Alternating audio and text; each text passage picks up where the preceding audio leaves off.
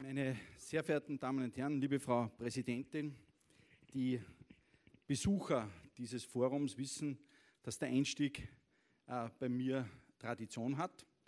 Und dieser Einstieg ist meine ganz persönliche Vorstellung der Person, die heute mit mir diskutiert. Ihre persönliche Rache an mir Nein, am Anfang. aber gar nicht. Äh, und äh, besonders motivieren tut mich dabei, wenn die Frau Präsidentin sagt, das machen Sie aber kurz. Ähm, das motiviert mich nachzuschauen, ob ich nicht noch was finde.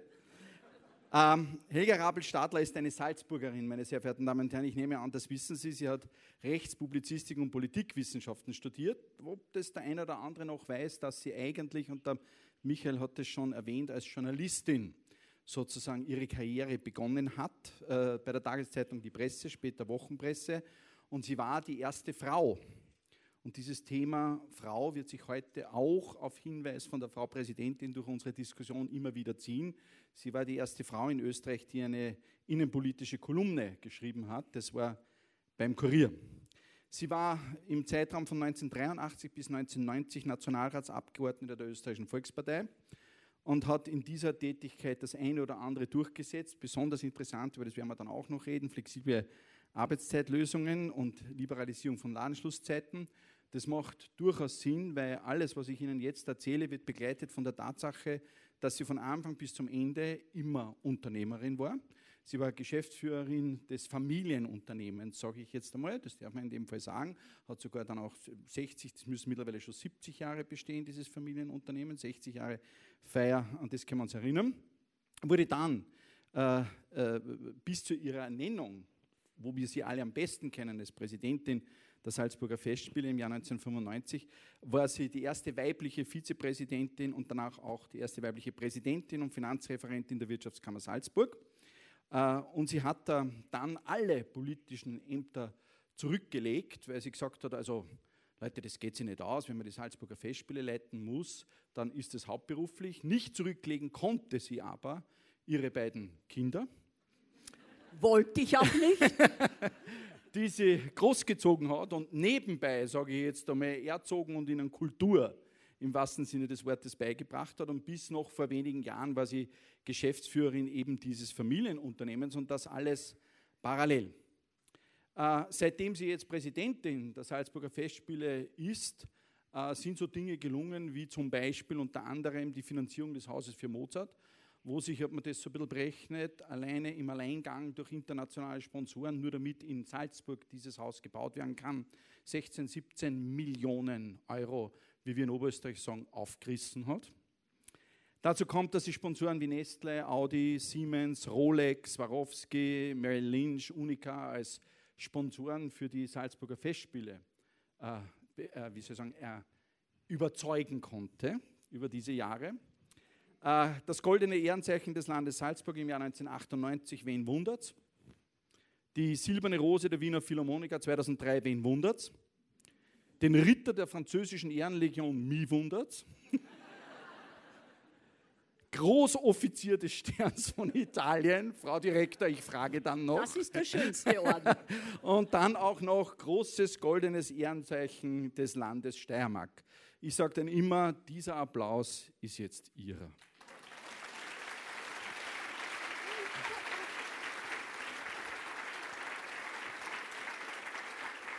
Ich habe ich hab daher als erste Frage, äh, eine, aber das mache ich später, weil das ist so eine aufgelegte Frage jetzt, wie haben Sie das alles geschafft?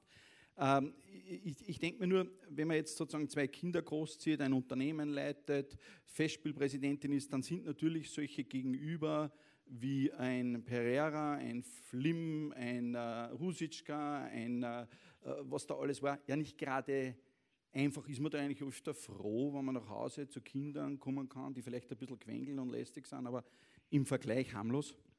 Nein, vor allem nicht so kindisch wie die Männer, mit denen man arbeitet. ah, ja, ja. Gut, also dann kommt jetzt meine erste Frage, Frau Präsidentin. Ah, ihr, ihr, seht schon, das ist für mich heute nicht ganz mein einfachstes Spiel. Das, nein, wir kriegen das hin. Ja? ähm, wie macht man das? Wie macht man das? Was ist denn da der Trick? Ist das irgendein Kalender, der von 6 Uhr in der Früh bis 22 Uhr am Abend, sieben Tage die Woche, heute sagt man so angloamerikanisch 724 organisiert ist, von Kinder dahin, da die Firma, da Festspiele, da der Pereira, da der Flim, äh, Sven, Erik Bechtold, wie geht sich das alles aus? Ist das Terminkalender oder gibt es so einen Trick, vielleicht gleich am Anfang, damit wir mal wissen? Ja, ich sage immer, am wichtigsten ist mein Wahlspruch, kein Talent zur Frustration. Äh, denn äh, Beckett, der Nobelpreisträger, hat es ein bisschen hässlicher gesagt, äh, oder pessimistischer, scheitern, scheitern, besser scheitern.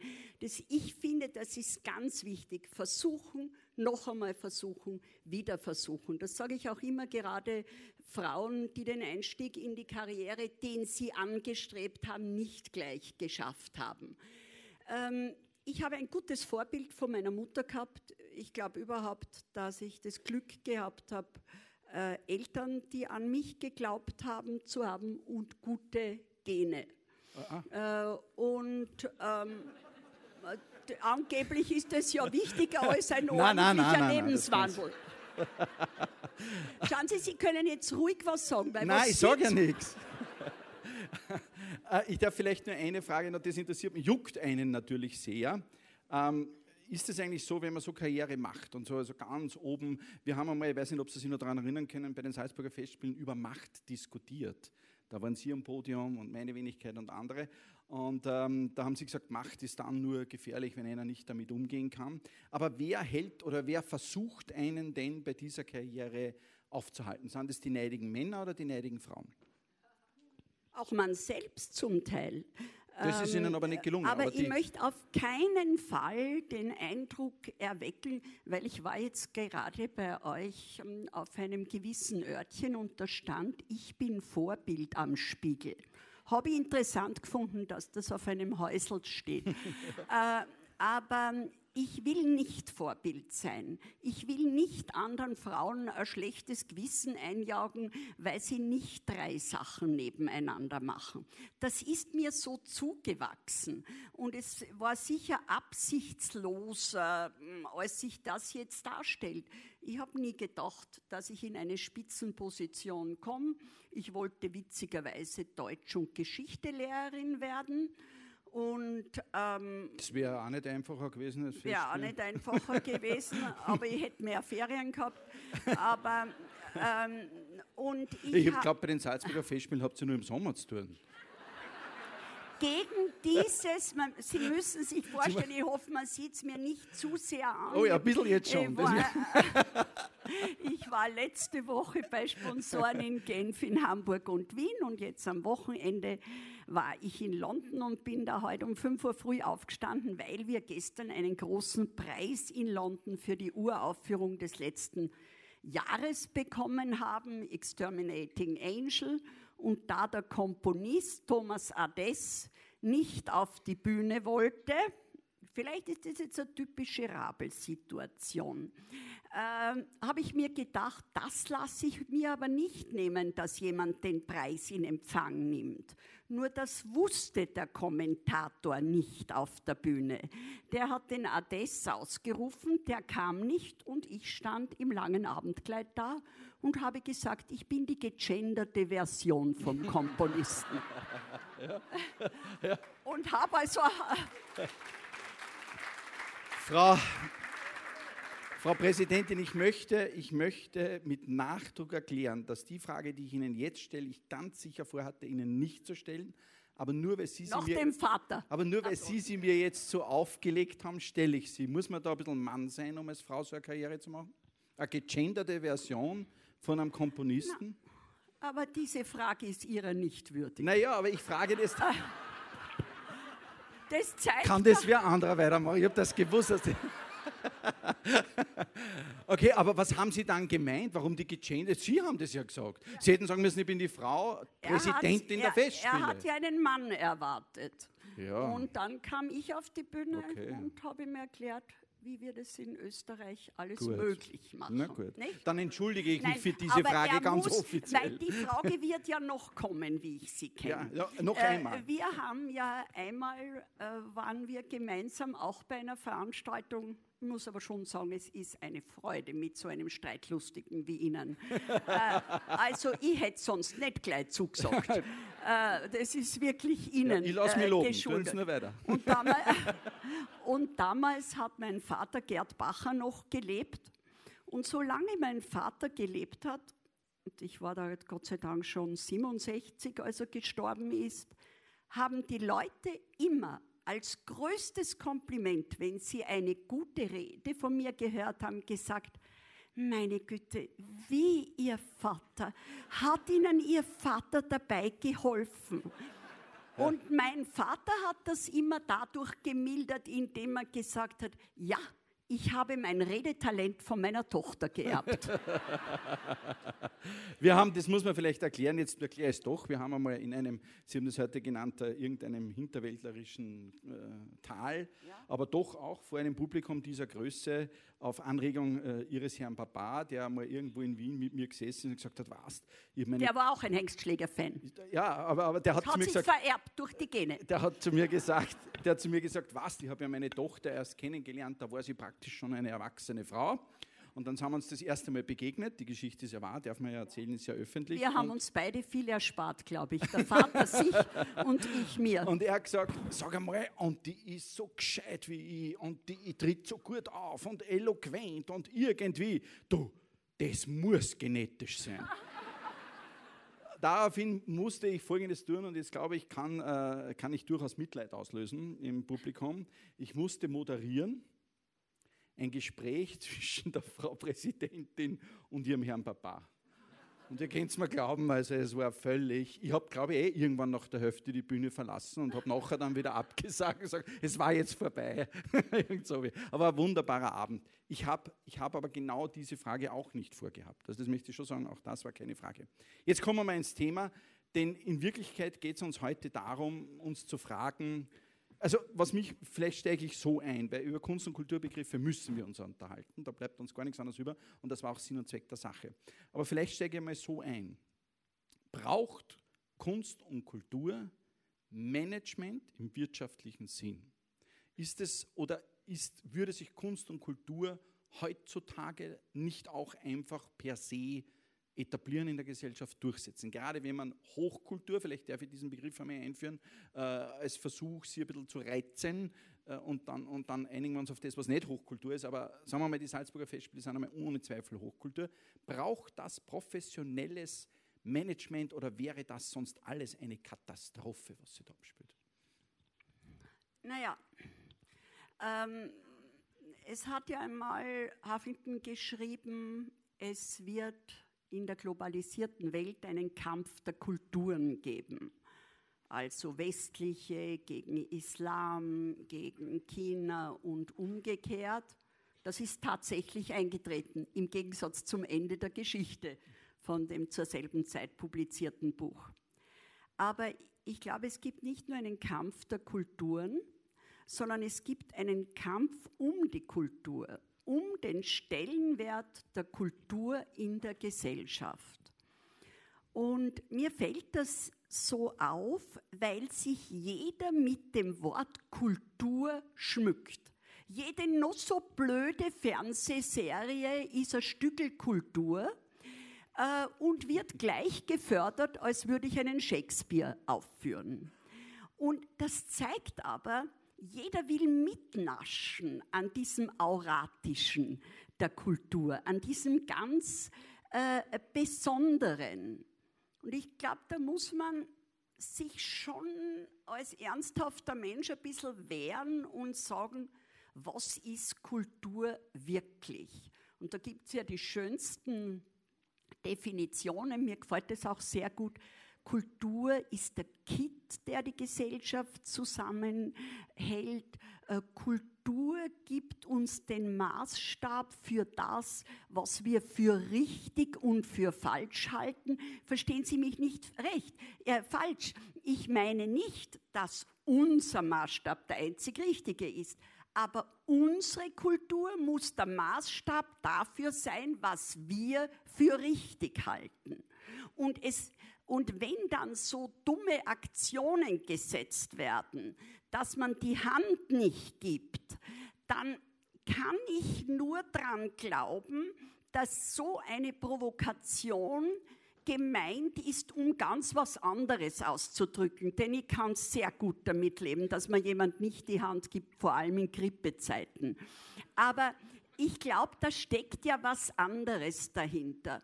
Und dass wir heute bei diesen Begriffen so eine Angst haben, äh, frei zu diskutieren, das macht mich so wahnsinnig. Wir haben dieses diesen unseligen Begriff der Leitkultur, der mir überhaupt nicht gefällt, weil er so ein, einen hegemonialen Ogu hat.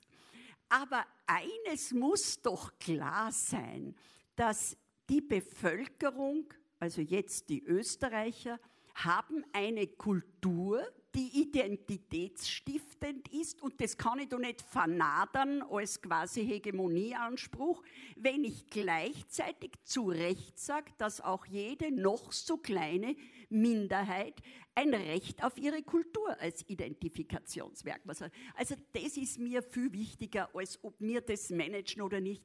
Natürlich, wenn Kultur ein Betrieb ist wie die Salzburger Festspiele, müssen es gemanagt werden. Das kann nicht von lieben Menschen gemacht werden, sondern von Menschen, die schauen, dass das Geld dafür da ist, dass das, was die Künstler in ihrer Fantasie zusammenbringen, möglichst realisiert wird. Darf ich?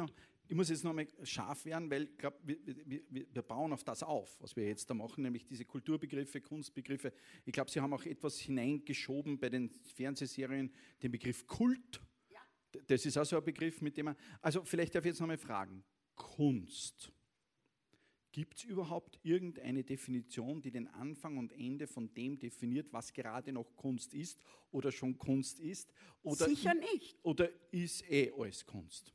Ja, bei Beuys war alles Kunst. Der wunderbare. Nein, ich frage jetzt Sie, Frau so. Direktor. Ich frage ja nicht, was Sie meinen, was die Menschen glauben. Wie sehen Sie das? Wir wollen ja Ihre Nein, Meinung ich finde nicht, dass wo alles Kunst Ihre Kunst an und wo hört sie auf? Ja, Kunst ist für mich schon mehr als äh, Kunstfertigkeit. Äh, das hat schon einen höheren Fantasiegrad, einen höheren äh, auch Provokationsaussagegrad. Aber ich bin da schlecht ähm, in diesem, was ist Kunst, was ist Kultur, ist ja witzig, dass jetzt die Künstler zum Teil als Kulturschaffende benannt werden. Äh, warum sage ich nicht Künstler auch? Dass Kunst aber sehr wohl auch Kultur schaffen kann, aber nicht muss. Ähm, ja. Also beim Kulturbegriff, das machen wir noch einmal, aber bei Kunst biete ich ein bisschen was Bitte an. Bitte machen Sie das auf der Universität, die kennen das besser. da bin ich mir nämlich einfach nicht ganz sicher. Aber bei Kunst biete ich Ihnen jetzt was an. Die Frau Direktor sitzt da, Landesmuseum hat eine Ausstellung, wir sind Oberösterreich. Also wenn man da jetzt zwei, drei Stock hinuntergeht, sieht man unter anderem den Bassisten einer Band, die ich, als, also ich habe sie live kaum erlebt, aber der, wo ich sozusagen in meiner Jugend ein großer Fan war, das war eine Punkband in Linz, die hat Willy Wama geheißen. Äh, und zu dieser Punkzeit haben wir das so definiert, dass wir gesagt haben, wirklich gut ist dann, wenn wir was reproduzieren, aber es so schlecht reproduzieren, dass es originell ist. Sind Sie dabei, wenn ich zum Beispiel einen ja, Mozart richtig schlecht spiele? Ist das Kunst? Nein, sicher nicht. Hallo. Wirklich? Und wie geht es dann aber, dass wir eigentlich sagen, Kunst muss es auch eine aktuelle, eine moderne geben, die wir nicht einschränken können, die wir nicht beschreiben können, wo wir sagen, für das müssen wir offen sein. Dass, weil ich meine, als Miro die Sorbonne verlassen hat und gesagt hat, man ihm gesagt hat, man kann ihm technologisch nichts mehr beibringen, er kann zeichnen wie ein fotografisches Gedächtnis, hat er den ersten Strich auf eine weiße, oder auch der, weiß ich nicht, äh, Picasso äh, in einer völlig abstrakten Art Kunst geschaffen, wie man es Jahrhunderte, wenn nicht Jahrtausende vorher nicht kannte. Und es war und ist aber Kunst geworden. Es war auch in dem Moment gleich Kunst und ist Kunst geworden. Wie kann man so schnell einigen darauf, dass man sagen, na, das sicher nicht, das schon. Wie geht das? Wo, das glaube ich auch nicht, dass man sich schnell einigt. Mhm. Es gibt Leute mit einem Vorurteil oder es gibt auch Sachen, die schwerer zu akzeptieren äh, sind. Und ich glaube, man muss sich auch nicht einigen. Na, Kunst, darf ich jetzt was fragen? Frau Direktor, ja. waren bei den Salzburger Festspielen Aufführungen, wo Sie sagen, das war keine Kunst?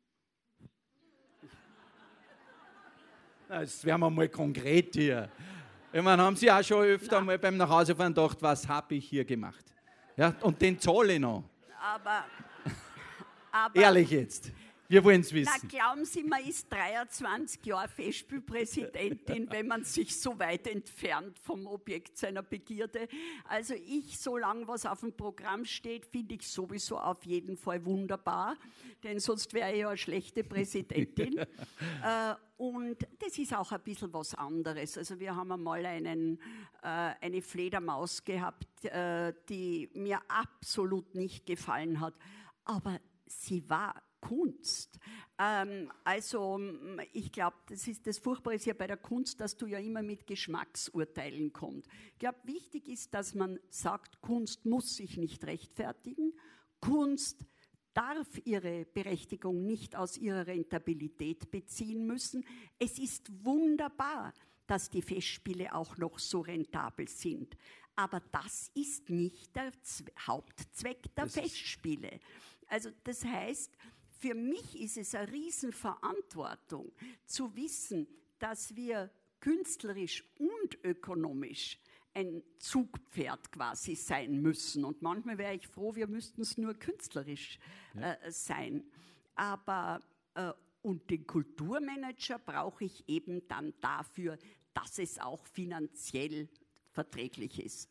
Also wenn auch, wir alle wissen, es bleibt uns ja nichts anderes über, dass man sich darüber Gedanken macht, dass das äh, Salzburger Festspielhaus gefüllt sein muss, weil am Ende, wenn es fünfmal hintereinander leer ist, müssen wir uns überlegen, was, ich weiß nicht, nicht, nicht überlegen, was haben wir falsch gemacht, sondern man muss trotzdem irgendwas ändern, weil sonst wird es irgendwann die Salzburger Festspiele nicht mehr geben, wenn man diese Kompromisslosigkeit eingeht.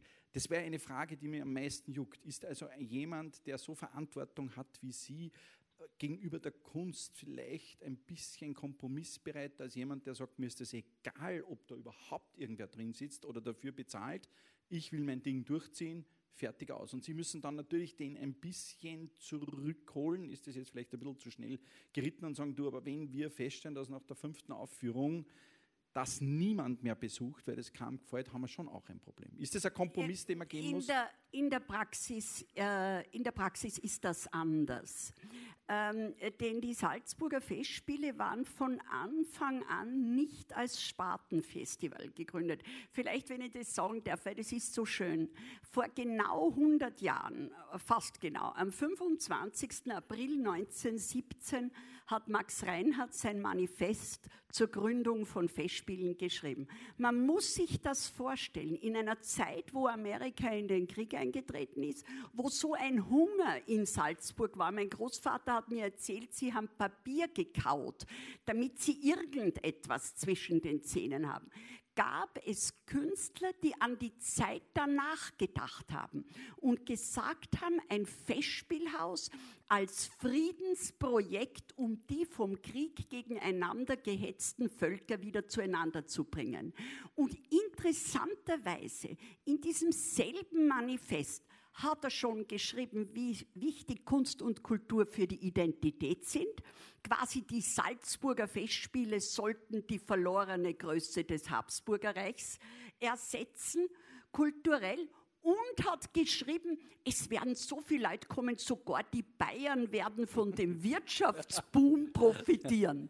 Also sofort das Ökonomische mitgedacht und da bin ich bei der Beantwortung Ihrer Frage. Schauen Sie, zum Beispiel Donaueschingen als Festival zeitgenössischer Musik. Wir sind nicht Salzach-Eschingen. Wir können uns, wir können und wollen uns nicht auf ein Nischenpublikum äh, spezialisieren. Aber wir haben eine ganz wichtige Schiene zeitgenössischer Musik. Bei uns muss die Mischung stimmen. Und das schaffen wir manchmal besser und manchmal schlechter genau wie das mit der Qualität. Wir haben kein Gründungsstatement, wie zum Beispiel Bayreuth, wo es nur um den Tempel für Wagner und sein Werk gilt. Ich würde gerne Präsidentin eines reinen Mozart-Festspiels sein, weil das ist für mich die schönste aller Musiken. Aber ich bin die Präsidentin eines Festspiels, wo es in der Gründungsurkunde heißt, Oper und Theater von beiden das Höchste, gemeint in die heutige Sprache übersetzt das Beste. Das heißt, wenn die Qualität stimmt, dann sind wir gut und wenn es nicht stimmt und auch bei uns stimmt sie nicht immer, dann sind wir angreifbar. Man muss man muss jetzt natürlich sagen, oder ich muss sagen, der ich ja zwar sehr gerne besuche, aber natürlich ein Laie bin, ob die Qualität stimmt oder nicht, bestimmen ja Kritiker. Oder der Applaus. Gott sei Dank nicht. Wer bestimmt's? Ja. Wer denn, bestimmt's? Äh, nein, ich glaube Ich bin, ich bin, ich ein bin, Zusammenwirken aus Kritik anderen Künstlern und Künstlerinnen. Ah. Also ich habe das zum Beispiel gestern in London so gefühlt. Ich bin natürlich rasend gefreut. Also da hat der Ades den Preis gekriegt für die beste Oper. Dann hat der Christoph Loy, der jetzt bei uns Ariodante zu Pfingsten inszeniert, den Preis für die beste Regie gekriegt.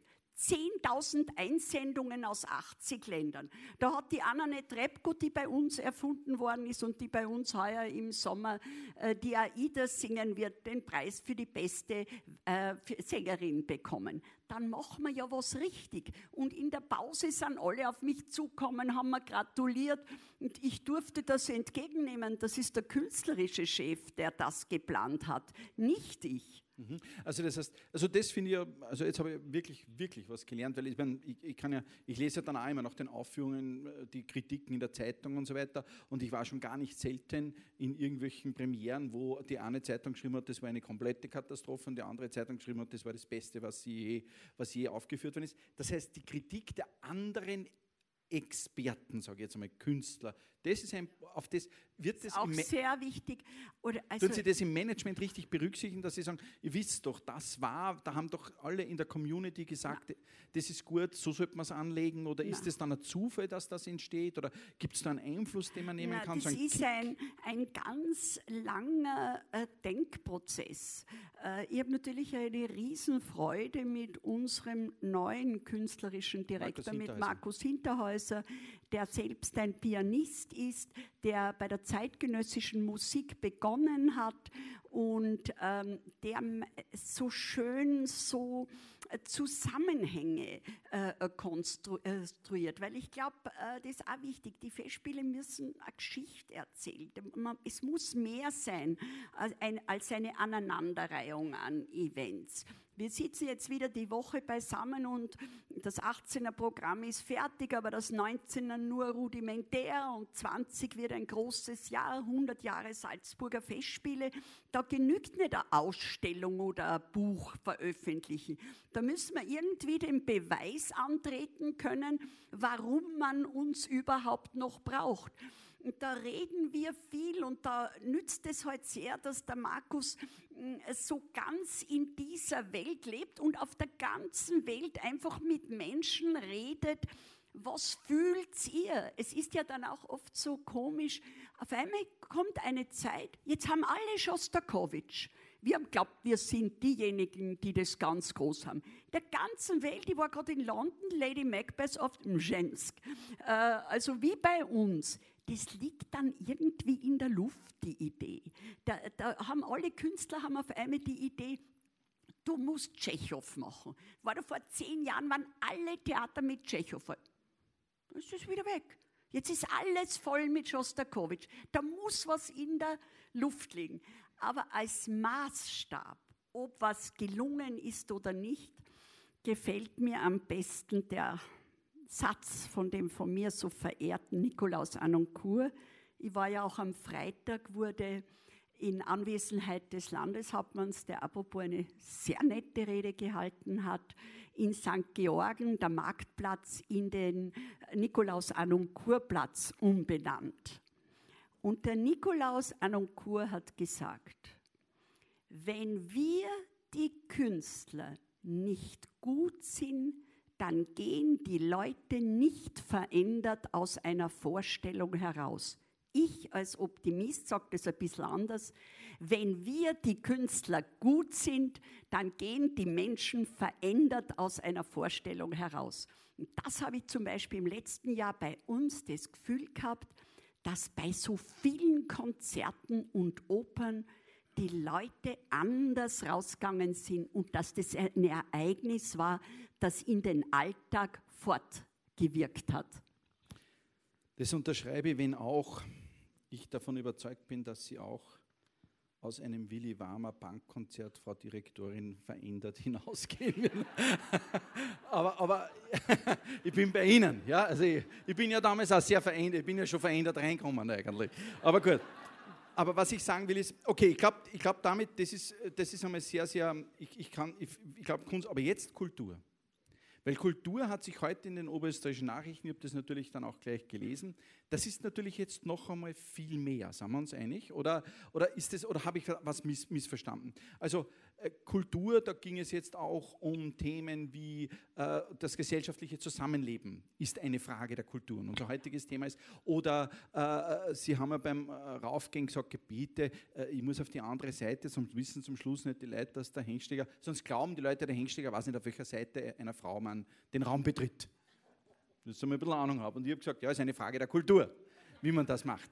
Äh, äh, oder Sie haben auch äh, die Themen Religion angesprochen, Sie haben auch den kulturellen Clash der Religionen angesprochen. Man spricht auch von Generationen, die sich in ihrer Kultur nicht einigen können. Oder ist jetzt, das heißt, wenn ich das richtig interpretiere, aber es soll eine Frage sein, ähm, dann ist Ihr, Ihr Kulturverständnis noch einmal um einiges breiter und weiter als das, wo man sagt, Salzburger Festspiele versus, äh, ich sage jetzt einmal, äh, Volksmusik. Sondern Kultur ist, da geht um was ist da alles drin jetzt? Was, was ist eine Frage der ich Kultur? Ich glaube eben, dass es der Kit ist, der eine bestimmte Gesellschaft zusammenhält. Was ist typisch für die österreichische Kultur? Kultur genau. Also zum Beispiel in Österreich ist immer noch, auch nach allen Umfragen, ist für die Mehrheit der Bevölkerung die Staatsoper wichtig, die Festspiele wichtig, obwohl sie gar nicht hingehen. Aber sie sind stolz drauf. Es gehört zu uns. Was ist deutsche Kultur? Was ist französische Kultur? Was ist englische Kultur? Das ist ja auch ein lebender Organismus, wie alles in der Gesellschaft. Das wandelt sich ja auch. Ähm, und ich glaube, dann kann können die, die Fremden, die anderen Einflüsse, können entweder aufgenommen werden, können als Bereicherung empfunden werden oder abgelehnt werden. Aber da glaube ich, das gehört offen diskutiert.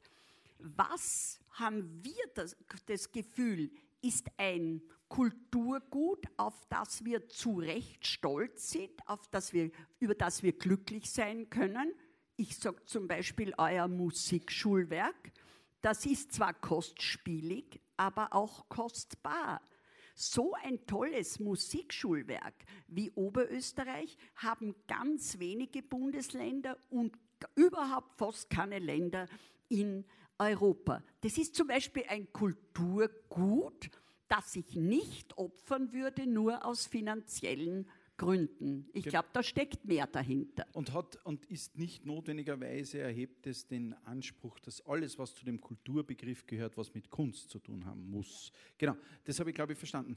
Ich, jetzt frage ich noch einmal nach diese Klärung. Es gibt also einen Teil, das haben, wir, das haben Sie ganz klar gesagt, der muss sich wandeln. Das heißt, Kultur ist auch eine Zeitfrage, es ist auch ein, ein Moment, es, ist auch, es gibt auch den aktuellen Stand der Kultur eines Landes. Das heißt, es kann vielleicht etwas zur Kultur werden. Bedarf immer der Intervention genau. des Gegenwärtigen. Aber ohne Tradition in der Kultur geht es auch nicht, weil sonst würden wir ja Dinge, wie soll ich sagen, verlieren im Vorbeigehen, ohne darüber diskutiert zu haben, dass wir damit nicht einen Teil unserer Kultur, unserer Identität aufgeben werden. Sehe ich naja, das? Es haben ja die Generationen vor uns Gott sei Dank schon etwas geschaffen. Äh, und ich glaube, äh, dieses Hinterfragen, also wenn wir schon die ganze Wiener Klassik haben oder so, sich damit auseinanderzusetzen, so wie es eben jetzt ist, dass das wieder anders interpretiert wird, aber das wegzuschmeißen, wäre ja grauenhaft. Die Frage, die sich da immer, vor allem glaube ich auch jungen Menschen aufdrängt, ist die, wieso gibt es in Kunst und Kultur, und wir reden jetzt die ganze Zeit natürlich von Musik und Opern, und, äh, aber wir können genauso von der bildenden Kunst sprechen oder von der Literatur, wieso gibt es da Dinge, die überdauern die Jahrhunderte, wenn nicht die Jahrtausende, und andere nicht? Wieso sagen Sie, die Sie ja nicht mit Mozart gelebt haben, nicht aus der Mozartzeit stammen, ich wäre jederzeit gern Intendantin oder Direktorin eines Mozart-Events und wenn der einen ganzen Monat dauern würde, weil das meine Lieblingsmusik ist. Das ist doch nicht aus unserer Zeit. Aber es spricht einfach so die Gefühle an und es ist einfach ein Komponist, der sich so mit den Seelenzuständen äh, der Menschen beschäftigt hat. Liebe, Eifersucht, Hass, Revolution, Unterdrückung, alles das wird da dargestellt und das sind ja die ewigen Aber Themen. Ist es nicht schade, dass wir für eine Kultur oder Kunst, wie man es jetzt auch immer sieht, weil bei Mozart ist es ja nicht nur die Musik, es ist ja auch, es ist ja auch sozusagen das Schauspiel, das uns be begeistert und, und, und, und, ähm, und auch seine Zusammenarbeit mit den Textern und so weiter, dass das ja eigentlich nicht unsere Zeitkultur ist, sondern wir beneiden ja da eigentlich die Menschen um die Zeit Mozarts, dass die so jemanden hatten. Und jetzt tun wir nicht Mozart überstrapazieren, sondern das müsste man in der Geschichte immer. Ich meine, ich beneide in Wirklichkeit bis zu einem gewissen Grad auch äh, die Menschen, die zur Zeit, äh, wie die Rolling Stones noch jung waren, gelebt haben. Immer doch, die den Leibniz gehabt haben. Ja, das, ja gut, das, ja, wobei bei den Wissenschaftlern äh, das Hebelgesetz ist das Hebelgesetz, das hat nichts, also das kann man auch Kultur nennen. Aber wir diskutieren ja nicht über Kritiker oder so. Also wenn einer sagt, nein, ist nicht sicher es war nicht gut, das Hebelgesetz, das ist uns ja, das haben wir ja völlig. Aber, aber ähm, was, ich, was ich sagen will, ist nur, weil, wir auch keine Neuauslegungen machen. Wir machen ja nicht, wir interpretieren es ja nicht immer wieder neu. Das machen wir nicht, sondern es bleibt einfach immer das Gleiche. Aber ist das, oder jetzt, ich traue mir das, weil ich als Naturwissenschaftler, Sie werden sagen, gut, der ist jetzt blöd, der versteht das nicht, aber er, darum fragt er das. Aber warum haben wir denn jetzt keinen Mozart? Wo ist er denn, der Mozart? Vielleicht erkennen wir ihn nur nicht. Glauben Sie, dass in 300 Jahren, Frau Direktorin, Menschen da sitzen und sagen werden, ich weiß nicht, der XY-Komponist von heute, der wurde damals vollkommen verkannt und die haben sie auf den Wohlfall da kapriziert? Lächerliche glaub, Musik. Glaub, Kann das äh, sein oder gibt es in 300 Jahren immer noch all die Fans von Mozart? Sicher. Sicher. Für die Mozart-Fans und für die Mozart-Träumer die Hand ins ja. Feuer legen. ja, aber das ist doch erstaunlich. Warum ist das so? Ist das irgendein, was ist das für ein Ereignis, dass wir sagen, das ist ohne, äh, ich weiß nicht, die, glaub, die Sonnenblumen von Van Gogh oder ich habe keine Ahnung. in der Kunst ähm, vieles derzeit zu zerebral konstruieren. Äh, und da ist es eben schwerer, dann einen gefühlsmäßigen Zugang zu bekommen, was wir uns von der Musik immer vorstellen. Nicht? Es ist ja auch interessant, dass die zeitgenössische bildende Kunst es leichter hat als die zeitgenössische Musik. Also offensichtlich ja, sind stimmt. die Ohren konservativer als die Augen. Äh, äh da ist etwas. Sie würden doch niemals sagen, das wäre jetzt die Titelseite der oberösterreichischen Nachrichten. Ja. Also brauchen wir nicht reden. Die, Sie würden doch niemals sagen, äh, ich gehe in keine Ausstellung von Roscoe, weil der ist mir zu modern. Sie sagen aber, na, an Lachenmann muss ich nicht wirklich hören.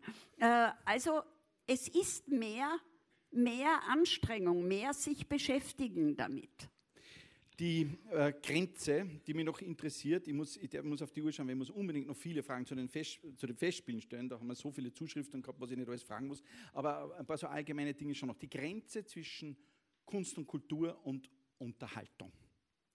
Also Kunst und Kultur kann unterhalten, darf unterhalten, warum nicht? Aber wir haben eine Diskussion, die wir zurzeit führen, und ich habe es das schon ein bisschen mit diesem Begriff Hochkultur und dem Rest oder wie auch immer, habe ich das schon ein bisschen versucht einzuleiten. Ähm, da gibt es natürlich Vorwürfe wie äh, Überheblichkeit, Arroganz, warum ist jetzt, ich weiß nicht, ähm, Disco, die Disco-Welle nicht so gut wie Mozart, das war auch seine Zeit. Oder eben die Punks oder ich weiß Aber nicht. von Mozart ist man nicht derisch worden. Aber Sie wissen, was ich. Also gibt ja. es das? Ist das etwas, macht es überhaupt Sinn, so zu. Nein, es macht gar keinen ja. Sinn.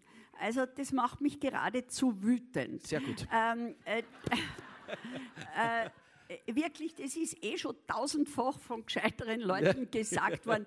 Es gibt die Unterscheidung zwischen guter und schlechter Musik. Und die, bei der guten Musik kann genauso ein Volkslied sein und ein toller Beatles-Song. Und bei der schlechten Musik kann genauso gut eine klassische Musik dabei sein. Äh, ich glaube auch äh, dieses auch Kunst darf unterhaltend sein, was natürlich gewisse humorlose Leute gar nicht se sehen. Und Kunst darf provozieren, was konservative Leute nicht gerne sehen. Kunst darf alles, äh, weil Kunst muss den Anspruch verteidigen der Künstler. Wissen Sie, ich denke mir das oft, wenn jemand sehr unausstehlich ist unter den Künstlern, denke ich mir, ich verstehe das so, diese ungeheure Festigkeit, mit der der seine Überzeugung vertreten muss. Er muss der Meinung sein, dass er der einzig richtige Interpret für dieses Klavierstück ist. Er muss der Meinung sein, dass seine Regie der Schlüssel zur Interpretation eines Werkes in der heutigen Zeit ist. Sonst ist er nicht gut, wenn der einen Kompromiss draus macht. Ich muss Kompromisse schließen, aber nicht der Künstler. Wir haben ähm, eine Diskussion in Österreich zurzeit allgemein, die ähm, in Richtung Bildungsreform und Bildung geht und äh, die Frage, was ist Kernstoff? Ich sage das immer, äh, das ist ein Begriff, den ich verwende, weil wir sagen, du, also wir haben jetzt so eine veränderbare Zeit und wir wissen überhaupt nicht, was man in 50 Jahren noch brauchen wird. Woher wollen wir jetzt wissen, was wir Zehnjährigen beibringen, was die in 20 oder 30 Jahren ihrem Berufsleben noch brauchen werden? Und dann versucht sich halt jedes Land so seinen Kernbereich auszumachen, wo man sagt, na du, das müssen sie aber lernen. Also ohne den geht es nicht. Und da sagen dann halt die, die Altlateiner, ohne Latein macht das überhaupt keinen Sinn. Mathematik, darauf einigen sich fast alle. Ähm, beim Sport ist es schon ein bisschen so eine Diskussion, wie viele Sportstunden sollen in der Schule sein. Nun ist ja das Problem, dass wenn wir Kompromisse machen, könnten wir ja bei der Frage unserer Kultur, nämlich auch des Verständnisses dessen, was die Salzburger Festspiele für heutige Generationen sind, insofern in ein Problem geraten, wenn die Menschen nicht mehr so in die Richtung gebildet sind, dass sie irgendwann einmal sagen, du, das war einmal Teil des Kernkulturguts Österreichs, ist aber nicht mehr. Ich habe sehr schmunzeln müssen, wie Sie bei der Vorstellung gesagt haben, in cumulo. Ich weiß nicht, wie viele Leute das noch wissen, äh, was das aus dem Lateinischen übersetzt heißt. Ja. Also ich würde jeden Politiker sehr warnen mit lateinischen Begriffen. Und bei Politikern sie, weiß man auch nicht, wann sie Deutsch reden, was man.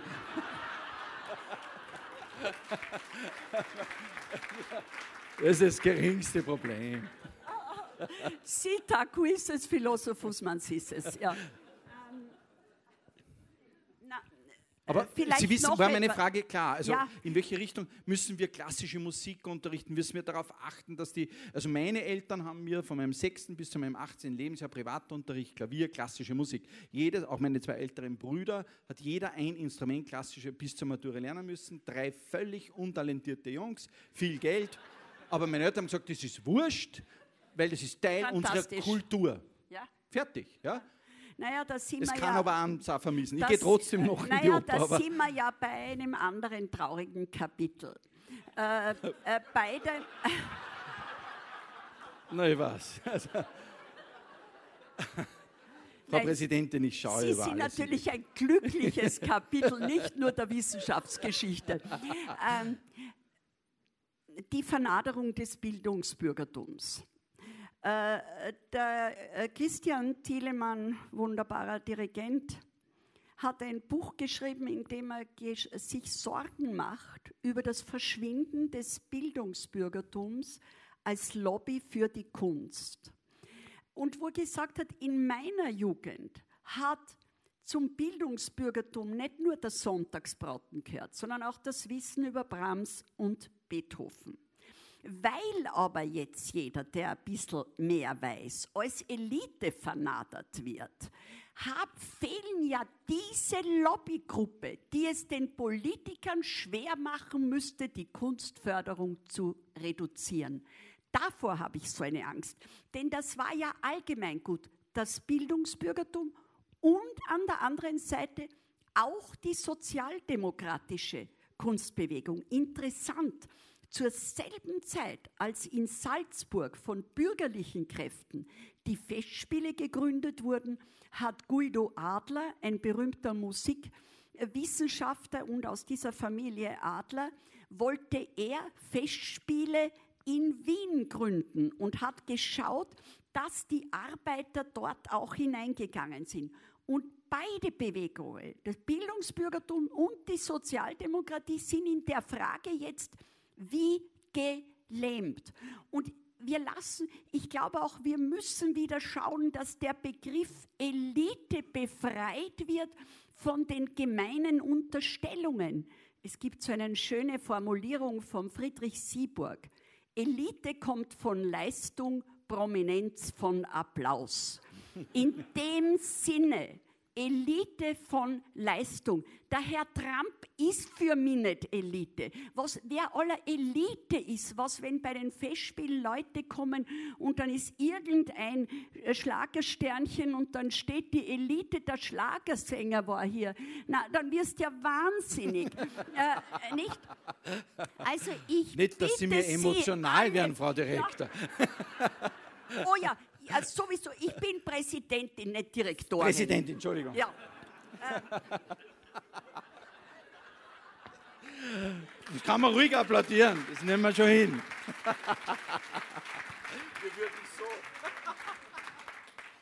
Ja, weil ich hoffe so, dass ich da mit Ihnen eine Lobby habe für dieses viel gescholtene Bildungsbürgertum.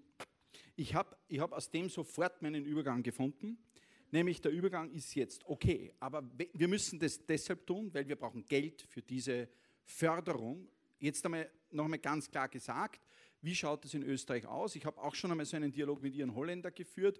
Äh, ja, kein Vergleich, äh, nicht einmal annähernd, aber, aber was ich, auf was ich hinaus will, ist, ich glaube, in einem würdet ihr euch beide einig sein, das geht sich wahrscheinlich ohne der Entscheidung der Politik oder des Staates ganz aktiv das auch zu fördern, nicht aus allalong, weil, oder anders gesagt, kann man diese Art von Salzburger Festspiele oder die Oper und so weiter, ähm, kann man einfach sagen, na gut, das muss lukrativ sein, und wenn es nicht lukrativ ist, muss von der Bildfläche verschwinden, das können wir uns nicht leisten, da sind wir uns, glaube ich, schon einig. Und jetzt brauchen wir die Politik, brauchen wir den Staat, brauchen wir aber das Verständnis der Bürgerinnen und Bürger, dass Steuergeld dort hineinfließt. Wie ist die Schnittstelle zurzeit in Österreich bedient? Läuft es gut? Naja, also selbstverständlich könnte es immer mehr sein, aber was mich eben auch in Österreich besorgt macht, ist, dass dieser verwaschene Kulturbegriff dazu führt, dass unsinnig in einem Gießkannenprinzip etwas, was sicher nicht förderungswert ist, genauso gefördert wird, weil es ist ja auch eine Form von Kultur. Und ich glaube, es traut sich einfach kein Politiker zu sagen, meine Lieben, das sind die Maßstäbe, nach denen wir das machen können. Ich finde es auch sehr schade. Es ist sehr schwer für junge Künstler oder junge Initiativen an ein Geld zu kommen. Wenn du aber einmal in dem Fördererradl drinnen bist, dann kriegst du das auf immer weiter, weiter. Und ich glaube, das ist falsch. Das müsste dann schon evaluiert werden und durchaus auch gegen das Geschrei der Durchgefallenen gemacht werden, damit wieder andere zum Zug kommen. Kunst muss sich entwickeln können. Das sind eben die kleineren Initiativen. Und dann gibt es die Flaggschiffe, die man auch, das, jetzt werden sagen, ja, die Rabel muss das sagen, weil es Festspielpräsidentin ist, aber ich glaube, das ist wieder etwas anderes. Ein äh, oberösterreichisches Landestheater, oder ich finde es toll, euer Opernhaus, das ihr äh, gebaut habt, das muss anders ausgestattet sein als eine kleine Initiative. Und die haben ja auch einen Vorbildcharakter. Mhm. Ich denke mir auch bei uns in Salzburg, das Mozarteum Orchester, die Kamerata, der Bachchor, das Landestheater sind alle besser, weil es die Festspiele gibt. Ich sage es ganz frei, denn es gibt das Vorbild der Festspiele, wo im Sommer das eben die Plattform für die Besten aus aller Welt sind. Und da bin ich sehr glücklich, dass unsere mithalten können. Wir haben auch den Preis einer Karte bei den Salzburger Festspielen, Frau Präsidentin. Ach, Ihre Lernfähigkeit ist so wirklich schnell.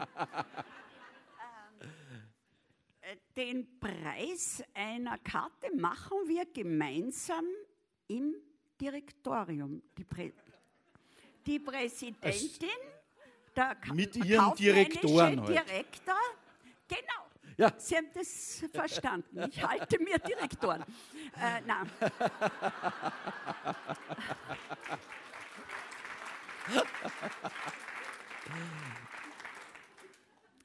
so was Blödes wollte ich jetzt nicht sagen.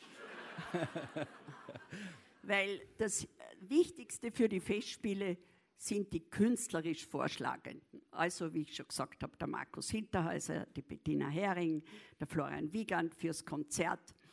Ähm, der Preis wird wirklich gemeinsam mit dem Chef des Kartenbüros ähm, besprochen, wo man sagt, was kann man hier verlangen? Die Festspiele haben das Problem, sie müssen drei Viertel ihrer Kosten selbst einspielen. Eigenwirtschaftlichkeit. Gewöhnlich sind Kunstbetriebe, spielen 20 Prozent ihrer Kosten ein. Und wer äh, bestimmt das eigentlich? Dass das, hat das die Politik vorgegeben? Ja, das oder? ist so entstanden. Und ich glaube, das ist zu viel, was wir einspielen müssen. Aber es ist richtig, dass man an ein Landestheater andere Anforderungen stellt und mehr Förderung gibt als Festspielen. Denn bei Festspielen kann ich höhere Kartenpreise verlangen. Und äh, ich sage immer, was wollen Sie? Wollen Sie, dass die Zahlen, die drinnen sitzen, dann müssen die Kartenpreise höher sein? Oder die, die draußen sind, dann ist die Steuersubvention höher. Und ich finde es richtig, wenn äh, lokale Initiativen hier prozentuell mehr kriegen, weil wir hier mehr Möglichkeiten haben. Aber natürlich stört es mich als Präsidentin wahnsinnig, dass wir mehr als die Hälfte der Karten kosten zwischen 5 und 105 Euro und reden tut man nur von den Höchstpreisen. Warum? Komm, Was sind die Höchstpreise? Wir kommen 450 Euro. Wir kommen von diesen äh, Debatte nicht weg weil natürlich diese Hälfte der Karten als erstes weg ist. Das heißt, wer jetzt auf die Festspiel-Internetseite gibt, sieht die Höchstpreise, obwohl es einen Sinn macht, wenn er täglich nachschaut, weil es kommen immer wieder Sachen zurück. Bitte, wir sind nicht ausverkauft äh, wie überall steht, das ist halbe so eine Gratwanderung, sage ich, wir sind nicht ausverkauft, sagen die Leute, Mensch, die Arme, jetzt muss sie sich schon anpreisen. sage ich, wir sind ausverkauft, sagen es typisch die Arroganz der Salzburger Festspiele. Vor allem in Salzburg, sehr schwierig. Frau, Frau Präsidentin, die Frage haben wir schon ganz kurz und ich habe gesagt, das ist für mich, weil es ja in der Wissenschaft, es trifft uns ja gemeinsam, äh, Compliance-Regeln, die dazu geführt haben, dass es bei weitem nicht mehr so einfach ist, glaube ich, Sponsoren zu bekommen wie früher, weil die sagen, du, ich sponsere das, aber ich darf ja gar keinen mehr einladen. Hat es die Politik ordentlich verbockt im Zusammenhang mit Kulturförderung? Was diese Compliance-Regeln anbelangt? Ja, ich glaube schon. Es ist halt wie oft im Leben ein Pendelausschlag. Ähm, man hat ein Antikorruptionsgesetz zu Recht gemacht äh, weil eben Sachen aufgetaucht sind, weiß nicht, teuerste Jagden und so weiter.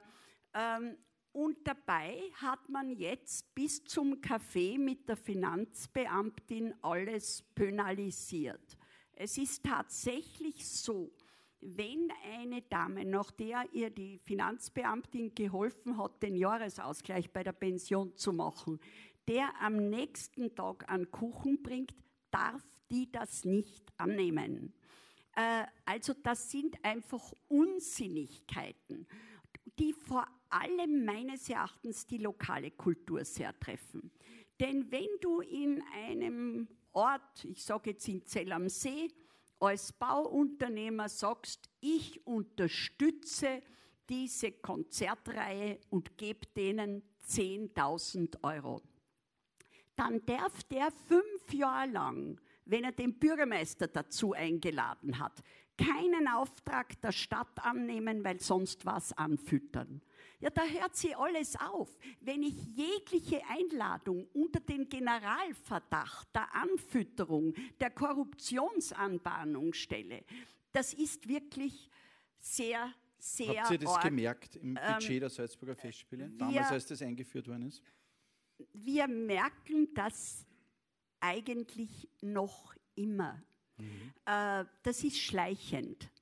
Äh, wir merken das noch immer. Glücklicherweise haben wir so eine Nachfrage, dass einfach sehr dadurch viel mehr individuelle Bestellungen angenommen werden können. Aber ich finde diese Compliance-Regelungen, die sind wieder mal ein so typisches Beispiel unserer Zeit. Weil es keinen Anstand mehr gibt, braucht man Compliance. Wenn es einen Anstand gäbe, wüsste man, wo die Grenzen sind, dass ich mich nicht auf etwas einladen lasse, was 10.000 Euro kostet. Äh, ja, Die Salz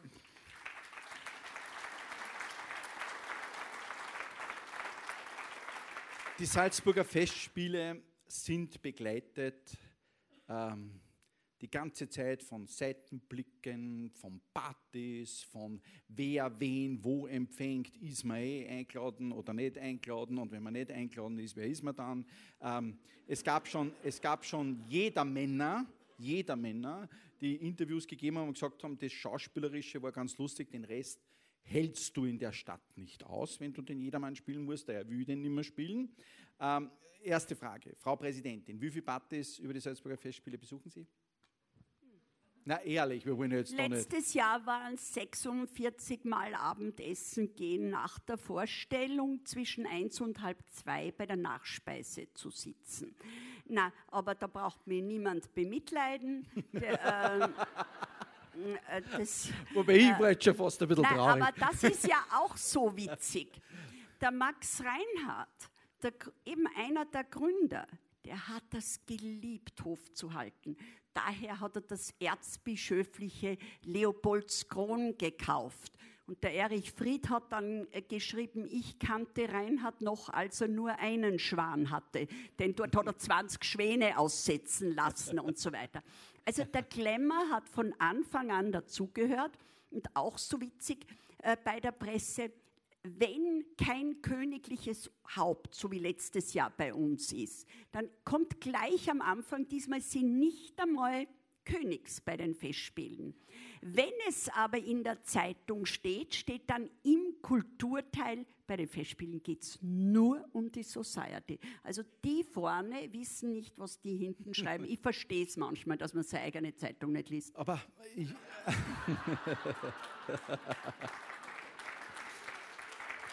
Aber äh, darf ich das, wer fordert das eigentlich? Sind es die Besucher, sind es die Salzburger, die sagen, unsere Salzburger Festspiele ohne das Rumherum wäre nichts wert? Denn ich kriege das ein bisschen so mit, dass es ja Salzburger gibt, äh, die ja gar nicht so viel auf die Festspiele gehen, aber die Partys nachher sind ihnen so wichtig und in der Zeit darf man Salzburg nicht verlassen, weil da ist endlich was los bei uns.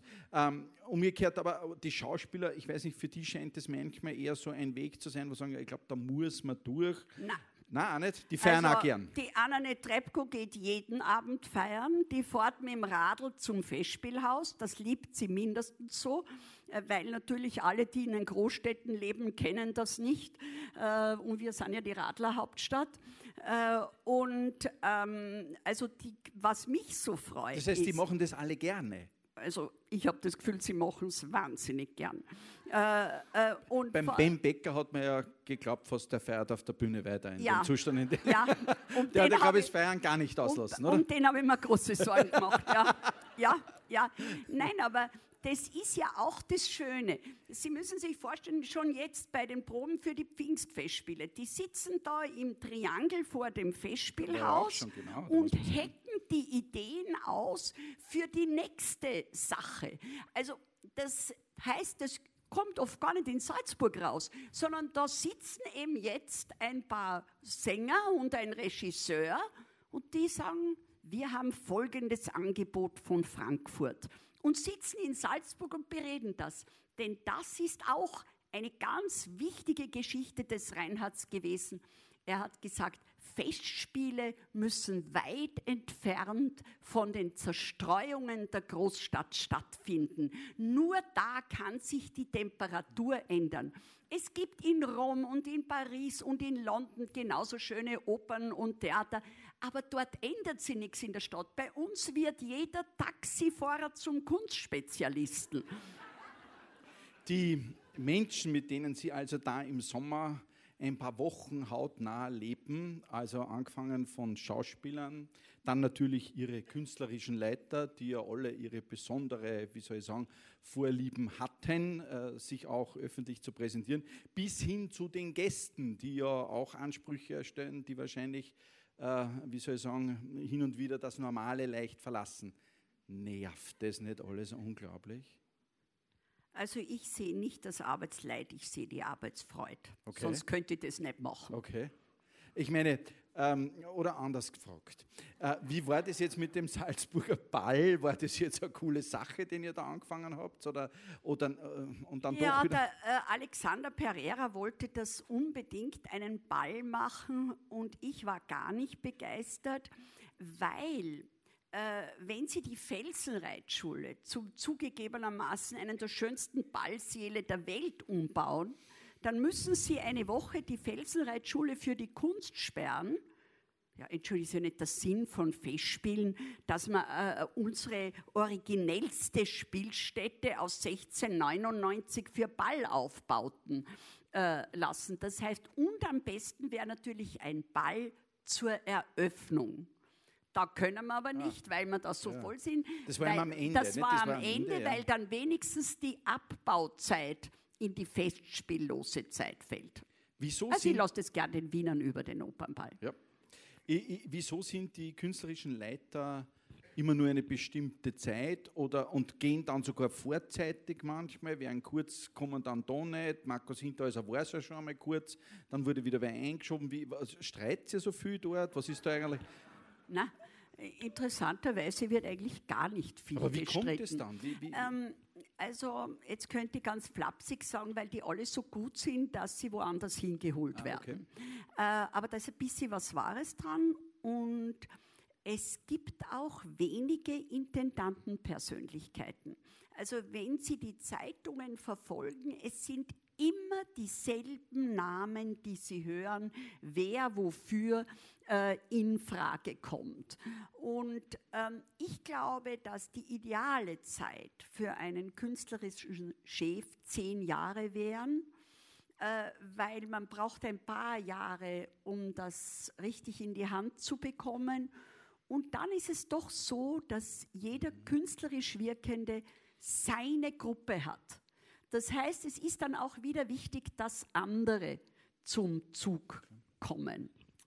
Tobias Moretti als Jedermann schaue ich mir an. Bin jedes Jahr im Mozarteum. Sie werden nicht alleine sein. Wir ja, haben genau. 33.000 Karten verkauft. Wirklich? Aber nicht wegen dem Tobias Moretti. Oh, ich glaube, er war nicht hinderlich. Okay. Wer war der beste Jedermann, den Sie bisher gesehen haben in Salzburg? Da war jeder ganz anders. Also ja, ich, hab, Frau also ich habe sehr Das hat ja kommen mit. Den Simonische. Jeder auf seine Art, sind meine ja. Lieblingsantworten, jeder oder? Jeder hat was anderes, ja. Okay. Also wie der Helmut Lohner das Vaterunser gebetet hat, das war zum katholisch werden, wenn man es nicht schon gewesen wäre. Okay, was, was ist das? Okay, dann Mozarteum bin ich auch jedes Jahr. Heuer bin ich an einem Sonntag. Das ist zwar für mich, aber normal war das immer Samstagvormittag, diese Tickets. Es gibt Samstag und Sonntag. aber ich weiß nicht, heuer haben wir nur Sonntag bekommen. ich hoffe, wir hindern Sie nicht am Kirchgang. Kann, kann man Sie denn irgendwie... Äh, Gibt es denn auch Leute, die auf die Idee kommen, nicht Frau Präsidentin, dass ich jetzt auf die, aber ja. sie dann einfach anzurufen, wenn man die Samstagkarten nicht mehr kriegt, ich meine, ist ja blöd, oder? Hilft ja, es was, wenn ich sie anrufe? Ja. Hilft schon? Schauen Sie, haben Sie, so ein, haben Sie ein nein, Reservoir an Karten, wo nein, Sie sagen, naja, wenn der Hinsteger recht zudert? Das habe ich eben nicht. Das verstehen auch Künstler äh, und auch andere Gäste nicht dass wir uns nicht bis zum Schluss Karten aufbehalten. Äh, das kann wirklich ober sein. Selbst wenn man mit der Frau Präsidentin auf Du und Du ist, Also kann ich habe zum Beispiel für die AIDA für jede Vorstellung noch vier Karten zurückgehalten, falls die Königin kommt oder so, nicht? Ja, ja. Ähm, Wer ist die Königin? aber nein, ähm, es ist wirklich äh, dieses Jahr, das ist mir in den 23 Jahren noch nie passiert, ist es wirklich sehr problematisch bei AIDA, wo die Netrebko eben ihr Debüt als AIDA gibt und bei dem Jedermann sicher wegen Tobias Moretti. Wir haben fast 5000 Absagen hinausgeben müssen. Und das ist dann etwas, was man nicht gerne tut, weil man sich nicht gerne unbeliebt macht. Wir haben versucht, eine Reihung zu machen, eben zuerst die Freunde der Festspiele, zu denen eben die Sponsoren, die äh, Förderer äh, gehören und dann nach der Anzahl der Jahre, wo sie fördern. Aber es ist natürlich verheerend, wenn da dann die Leute schreiben, wir wollen die goldene Hochzeit feiern und mit unseren Kindern, ich brauche zehn Karten. Ich weiß nicht, ob es nur deswegen die goldene Hochzeit, die gar nicht stattgefunden haben, äh, ins Treffen führen. Also, ich Aber für Tobias ehrlich, Moretti so lange verheiratet sein müssen. aber ähm, er ist, glaube ich, ein sehr guter Ehemann. Er hat eine tolle Frau, eine Operistin. Aber ich sage das jetzt ganz äh, ungeschützt. Selbstverständlich können Sie sich an mich wenden, wenn Sie sich ungerecht behandelt fühlen. Äh, ja, aber hilft's was nicht, dass man sich an sie wendet? Ist es für was gut? Wenn man, oder kriegen Sie am Tag, wie viele solche E-Mails kriegen Sie am Tag? Frau Präsidentin, ehrlich? Nein, ich krieg- 100. Nein, nein, nein, nein, viel weniger. Viel weniger. Nein, nein. Ich schaue auf die Uhr. Abschlussfrage. Ma, sagen alle, aber wir sitzen, wir zwar Ich habe sitzen. so ein schlechtes Gewissen Ihnen gegenüber, weil ich Ihnen immer den Rücken drehe. Aber ich glaube, Sie haben gemerkt, dass ich Sie auch öfters angeschaut habe. Wir haben, wir, wir haben.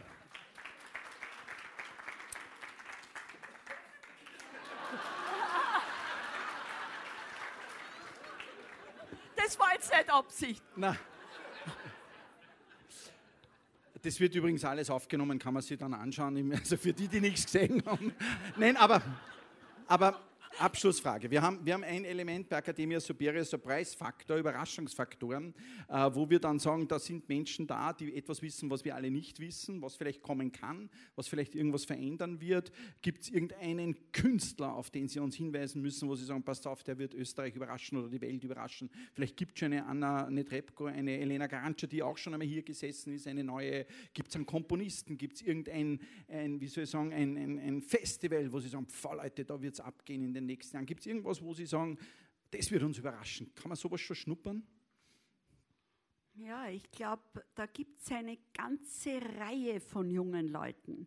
Ich finde es immer so ungerecht, dass man nur von einer Handvoll von Künstlern spricht. Und wenn dann ein Sopran gut singt, dann ist das höchste des Lobs, das ist eine neue Netrebko. Na, die ist ein Mensch an sich, die hat auch einen Namen. Äh, und ich glaube, dass wir heuer eine ganze Reihe von jungen Leuten haben, die sehr gut sind. Viotti, glaube ich, ist ein Dirigent, den man sich merken muss. Die Älteren hier können sich erinnern, der Vater war schon Dirigent, der wurde auch gestern der Sohn ausgezeichnet, also Viotti als Dirigent. Dann äh, glaube ich als ähm, Bariton Mauro Peter, ein junger Schweizer, ganz toll.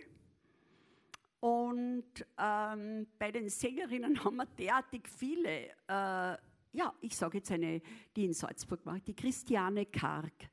Ähm, also es zahlt sich schon ein bisschen, ah, ja, und als Pianist den Igor Levit. Fantastisch, fantastisch. Also ich glaube, es, ich, es ist furchtbar, es gibt so viele gute Pianisten, dass man, ähm, wenn man, glaube ich, 50 ist als Pianist, äh, mit Entsetzen sieht, die ganze Schar der Nachdrängenden.